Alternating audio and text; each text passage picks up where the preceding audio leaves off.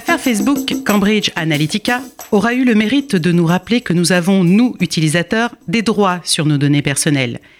Et cela depuis déjà 40 ans avec la loi informatique et liberté. Alors autant en profiter. Collecter et traiter nos données personnelles implique avant tout de nous informer sur ce qu'on fait de nos données et aussi de respecter nos droits.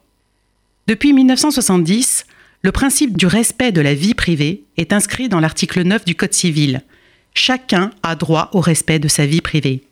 Les notions de données personnelles et vie privée sont liées, dans le but justement de protéger notre vie privée. En France, le droit à la vie privée consiste à pouvoir garder une part d'intimité. Aux États-Unis, à l'inverse, la transparence est une nécessité, au risque d'être suspecté de vouloir cacher quelque chose. Pour Vint Cerf, l'un des pères fondateurs de l'Internet et évangéliste chez Google, la vie privée pourrait être une anomalie sur Internet.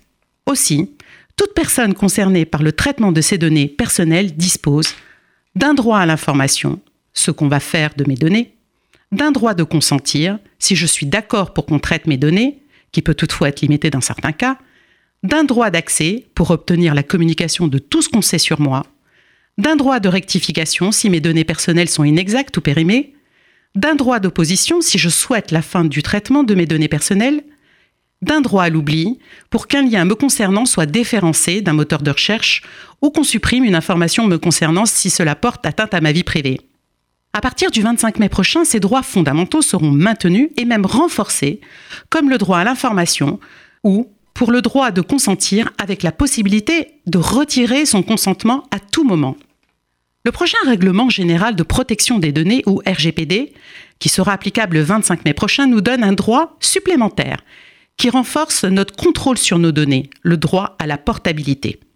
Ce qui me permet, en l'exerçant, de recevoir mes données personnelles que j'avais fournies dans un format structuré, couramment utilisé et lisible machine, sans que l'acteur de traitement puisse s'y opposer, si je souhaite en changer.